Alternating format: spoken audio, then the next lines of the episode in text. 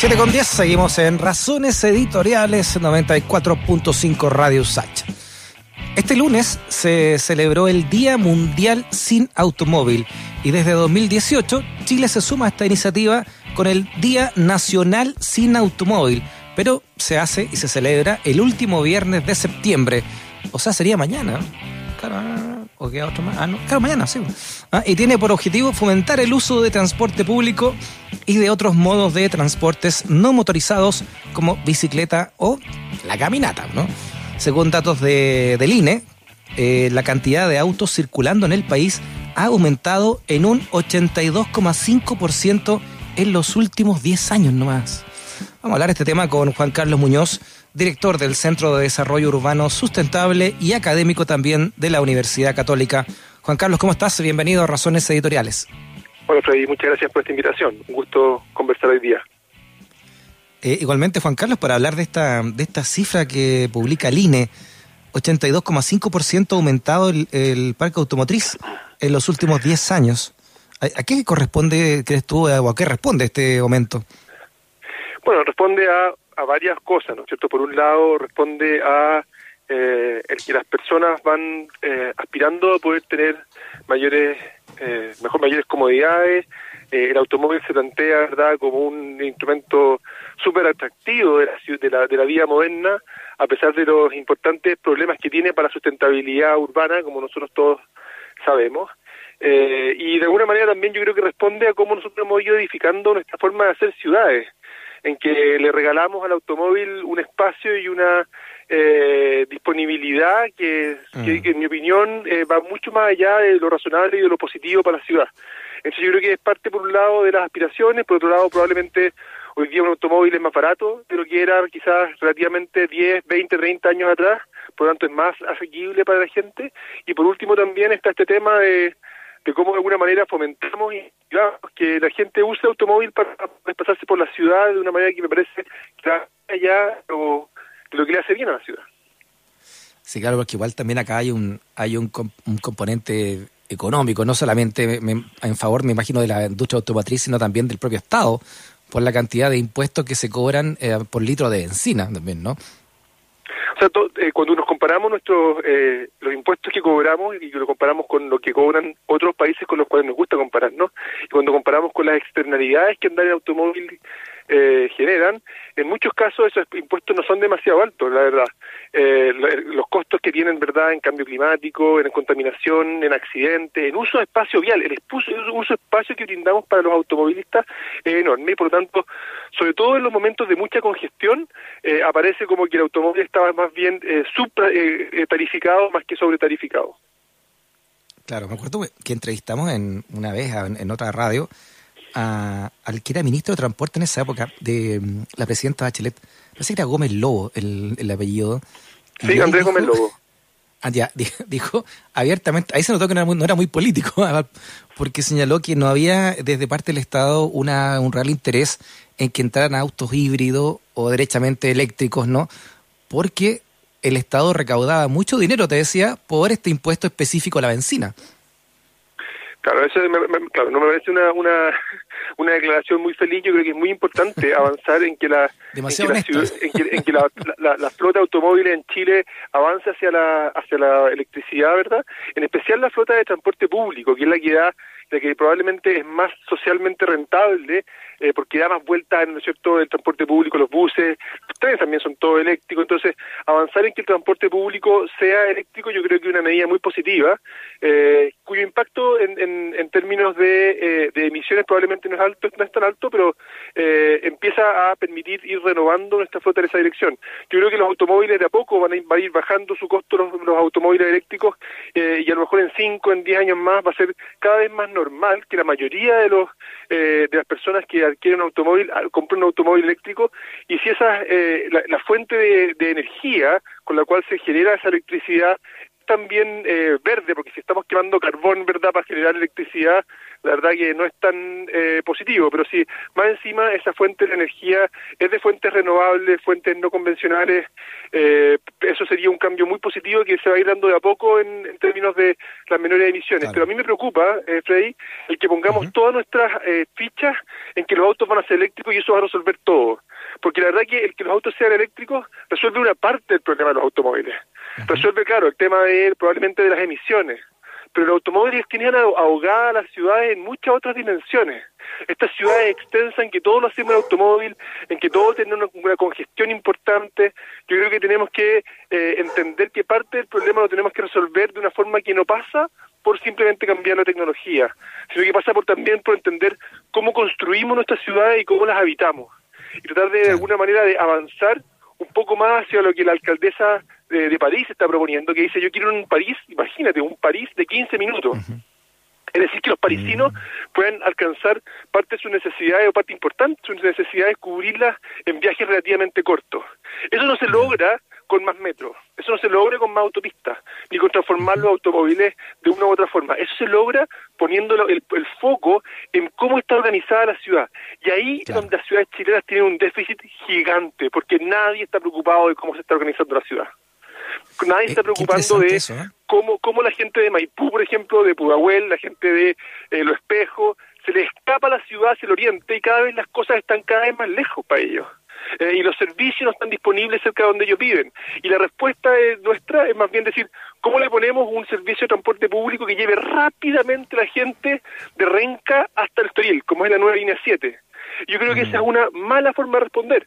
Está bien tener la línea 7, pero lo más importante es cómo llevamos oportunidades a Renca y no cómo más bien logramos que la gente de Renca pueda llegar más rápido a donde estamos poniendo las cosas hoy día. Tenemos que empezar a construir una mejor ciudad y no a reaccionar de la mejor forma a esa ciudad tan insustentable que estamos viviendo. No, te decía yo que interesante ese foco porque es completamente distinto a cómo se ha abordado, que, que mucho más inmediatista, de decir, eh, no sé, pues hagamos calles más anchas o hagamos ciclovías o, pues. hagamos, mejoremos el transporte público, pero, pero a la larga estamos haciendo estas ciudades donde gente que trabaja en, tiene que trasladarse, no sé, dos horas por viaje, ¿no? Cuatro horas en total para ir y volver a sus puestos laborales.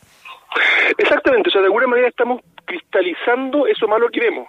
Es como que si fuésemos en un automóvil directo, directo, directo a un precipicio y la pregunta no es cómo ponerle freno al auto, no cómo movemos el manubrio para no irnos al de precipicio, estamos preocupándonos cómo le ponemos un puente al precipicio. ¿Me cachai? O sea, mm. como en el fondo tratando de resolver esos flujos insustentables, esa forma de viajar de los santiaguinos y de otras ciudades también, que realmente no es muy adecuada, no es muy sustentable, y la pregunta es cómo resolvemos esos mismos viajes y no más bien cómo gobernamos la ciudad para que podamos encontrar nuestras necesidades en la ciudad de otra forma. Ah, yo creo que ahí, y, eso exige, eso exige entrar en un tema súper importante que es el tema de la planificación urbana, para la cual eh, estamos eh, en, Chile le hemos y más bien hemos descansado en que el que cada persona tome sus mejores decisiones en forma individual va a llevarnos a una mejor ciudad.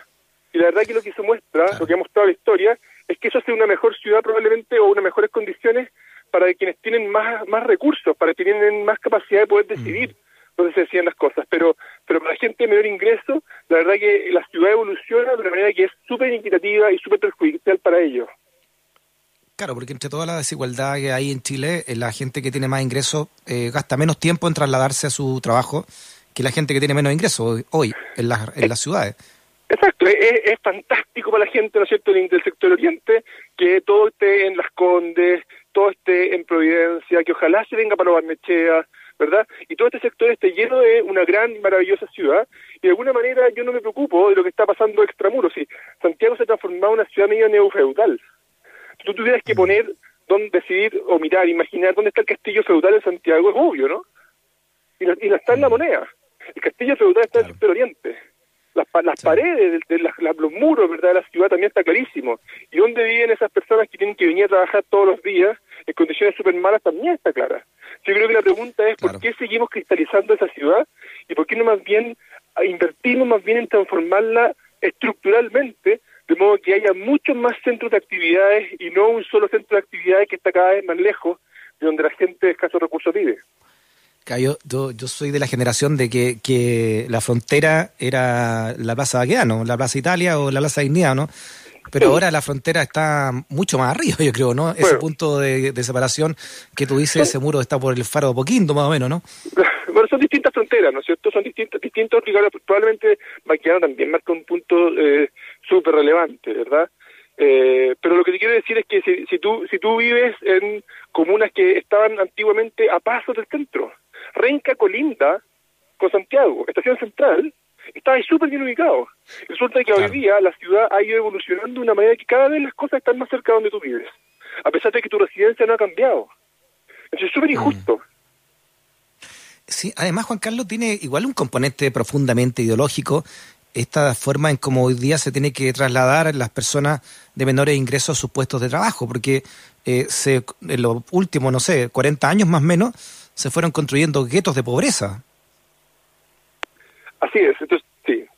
tenemos entonces efectivamente zonas en, Santiago en que la gente ha, sido algo positivo también, el que hemos ido pasando de esta ciudad que crece en, en expansión con, eh, con vivienda social periférica a un proceso en que en los últimos años hemos visto más bien que se ha venido poblando un poco más el centro de la ciudad, lo que yo creo que es bueno.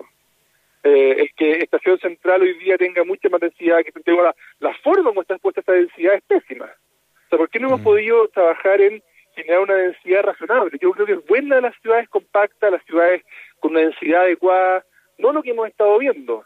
Además, ¿por qué tenemos que hacerlo de una manera en que las viviendas están en un sector y, la, y las oportunidades de trabajo están en otra? Eso es totalmente en contra de esa ciudad de 15 minutos que conversábamos antes, que requiere una mixtura, ¿verdad? Requiere que eh, en el mismo sector tú tengas lugares de residencia, pero también tengas lugares de trabajo, también tengas lugares de recreación, haya parques y espacios verdes que son fundamentales para que la gente pueda tener una buena calidad de vida. Esa ciudad mixta es la que yo creo que tenemos que invertir, intervenir.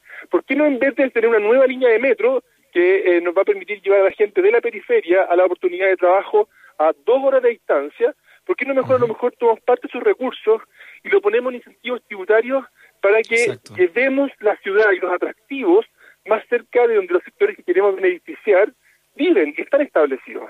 Esas son medidas que son mucho más atractivas de una perspectiva a largo plazo. Claro, ni siquiera lo hemos hecho en, términos regionales, o sea, de, dar incentivo a las empresas para que vayan a regiones y así también descentralizar más el país. Así es, en el fondo no, no nos hace bien tener una gran ciudad como Santiago y un montón de ciudades intermedias y pequeñas que eh, la verdad que añoran los servicios que tiene Santiago. Yo creo que es un, un elemento súper atractivo para Santiago y para las otras ciudades el que hubiese un mejor balance entre la cantidad de personas que viven en las distintas ciudades y las oportunidades que allí se brindan. Se coincide contigo. Y lo interesante de las ciudades intermedias y pequeñas es que todavía tienen un tamaño en que podemos trabajar en forma mucho más activa en hacerlas más sustentables en términos de su movilidad. O sea, hablar de la ciudad de 15 minutos en Santiago a veces parece como irrisorio, pero a lo mejor si hablamos de la ciudad de 15 minutos en Valdivia o en Osorno o en Copiapó, tal vez no es tan irrisorio. Y tal vez sí podemos generar espacios para que esas ciudades evolucionen de una manera, ¿verdad? Y invertir para que sean ciudades mucho mejor planificadas eh, y con eh, oportunidades mucho más cerca. Eh, y por lo tanto, en que el consumo de energía, el consumo de, de, de recursos, ¿verdad? De contaminación, de accidentes, sea mucho menor. Sí, ahora dentro de esta realidad que estamos viviendo, porque lo que tú estás hablando quizás es a largo plazo, en, en, lo, en lo urgente, eh, Juan Carlos, ¿qué, ¿qué, medidas tenemos que tomar frente a esta explosión? ¿no? Casi se ha duplicado el, el parque automotriz en 10 años solamente. Sí, em, eh, yo creo que hay, hay varias cosas aquí. Por un, a mí, insisto en que lo que me parece muy atractivo es que uno tiende a pensar, ah, chuta, el transporte, tenemos que intervenir el transporte. Lo primero es, intervenga el sistema de actividades, no se haga el leso más. No, el, el, elefante de la cristalería aquí es, es el el uso del suelo, el cómo tenemos estructurada la ciudad. lo primero que me encantaría a mí es que las autoridades pudiesen decir, ok, pongámosle cascabel al gato y definamos una, una gobernanza metropolitana con atribuciones, con recursos y con objetivos claros respecto de cómo debiese ser una ciudad mucho más sustentable. Primera cosa. Ahora, si me fuerzas a ir al sistema de transporte, yo creo que hay que empezar a desincentivar mucho más activamente el automóvil y promover los otros modos de transporte, promover el uso de la bicicleta que ha crecido muchísimo. Es impresionante cómo ha aumentado el uso de la bicicleta y en muchas ciudades eso es perfectamente factible de seguir creciendo, incluso en Santiago, donde dos tercios de los viajes de automóvil son de menos de 7 kilómetros. 7 kilómetros en mm. bici es media hora. No estoy diciendo que todos los viajes en Santiago sean en bicicleta. Y va a decir, ¿usted pretende que la persona que viene en la Pintana y trabaja en Barnechea y luego en bicicleta? No. Mm. Pero dos de cada tres viajes en Santiago en automóvil son de menos de 7 kilómetros. Claro. Y la mayoría de los viajes en transporte público también son de menos de 7 kilómetros. Y por lo tanto ahí hay una oportunidad gigante de poder decir, a ver, y si incentiváramos el viaje en bicicleta. Fíjate que yo he ido adoptando a poco el tema de la bicicleta y es impresionante el, lo, lo, lo atractivo que es viajar en bicicleta por la ciudad. Mm. Los, lo, la sensación de, ejercicio, la sensación de, de fluidez, la sensación de, eh, de inmediatez, de rapidez, de confiabilidad. Tú, siempre sabes cuándo te va a demorar. Entonces, si nosotros pudiésemos invertir en mucho más infraestructura para, para, para bicicletas, esta sería una ciudad distinta. Interesante es que es un costo mucho, mucho más barato que cualquier otro modo de transporte. Y hace un uso del espacio vial mucho más bajo. Entonces, aquí hay una oportunidad gigante. Y, el COVID, la coronavirus, plantea una oportunidad tremenda porque hay menos de automóvil de lo que habían antes, ¿verdad? Y por lo tanto hay un poco menos de uso del espacio vial. Me encantaría ver una autoridad mucho más activa tratando de tomar parte de esos espacios para disponerlos para, por ejemplo, eh, ciclovías de emergencia, como han descubierto muchas ciudades del mundo que la implementan y llegan y fomentan el que haya más viajes en bicicleta. Sí, por último, un, par de ideas, ¿no? o por lo menos las que se han implementado en los países más desarrollados en, este sentido del uso de la bicicleta. Eh, Juan Carlos, ¿cuáles serían, crees tú? Eh, ¿Cuáles son las medidas? Las medidas aquí son es, evidentes. Lo que hoy día necesitamos, sobre todo porque necesitamos más espaciamiento social, ¿verdad? Es expandir un poco las aceras para que haya mejor caminata y tomar parte del espacio de los automóviles, la primera primera pista, segunda pista, y disponerlas para eh, para ciclovías, disponerlas para mejores aceras o incluso para pistas para buses. O sea, tenemos que empezar a recuperar parte del espacio que le hemos regalado al automóvil. El automóvil se ha tomado las ciudades como rehén, y uno se mueve por la ciudad y se toma automóviles. Yo creo que tenemos que empezar a mirar más las ciudades europeas en las cuales han logrado ir recuperando parte de eso y al, expandir los otros modos de transporte, como por ejemplo en particular el modo de bicicleta, la ciudad se empieza a ser mucho más vivible. Yo creo que aquí hay una tremenda oportunidad de tomar parte de ese espacio. Hay, eh, hemos hecho miles de propuestas. Ojalá que la autoridad pudiese recogerlas de, respecto de poder brindar, sobre todo en las horas puntas, parte del espacio para, para bicicletas. Si tú te mueves, por ejemplo, un domingo, y es ridículo, por eh, la costanera norte, por ejemplo, o por la costanera de Bello, lo que a observar es un montón, un montón, un montón de ciclistas circulando por ese parque angosto que está entre Andrés Bello y el río, con unos tacos gigantes, con sensación como de que en cualquier momento te chocan, y al lado siete pistas para automóvil. Siete. Claro. Y dije, bueno, aquí el señor que está en la autoridad es mejor que no vengan a mi bicicleta, mejor que yo venga en automóvil. ¿Es esto que realmente queremos? Yo deje mi bicicleta en la casa, o más bien lo que queremos es que el automóvil sea un poco incómodo y quienes optan por los modos por sustentables sigan lo bueno que la autoridad ofrece condiciones que privilegian. Yo creo que tenemos que avanzar mm. en esa dirección. Eh, y ahí es donde la distribución del espacio vial es fundamental. O sea, esa es la gran, esa es la gran batalla. El poder empezar a tomar parte de ese espacio vial y disponerlo para los modos que la ciudad necesita ver. Y no para los modos que está viendo, que tienen ahogados. Muy bien, Juan Carlos Muñoz, profesor del Departamento de Ingeniería de Transporte y Logística de la Católica, también director del Centro de Desarrollo Urbano Sustentable, el CEDEUS. Juan Carlos, un abrazo grande, ¿eh? muchas gracias por tu conversación. Un abrazo a la distancia, con distanciamiento social. Muchas gracias, que estés muy bien. Igual, chao. Estamos en pie gracias a nuestras razones editoriales. 94.5 USACH, la radio de un mundo que cambia.